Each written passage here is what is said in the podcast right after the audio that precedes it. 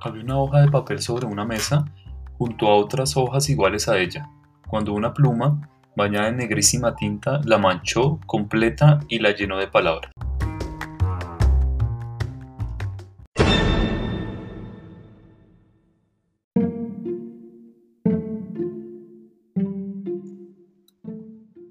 ¿No podrías haberme ahorrado esta humillación? dijo enojada la hoja de papel a la tinta.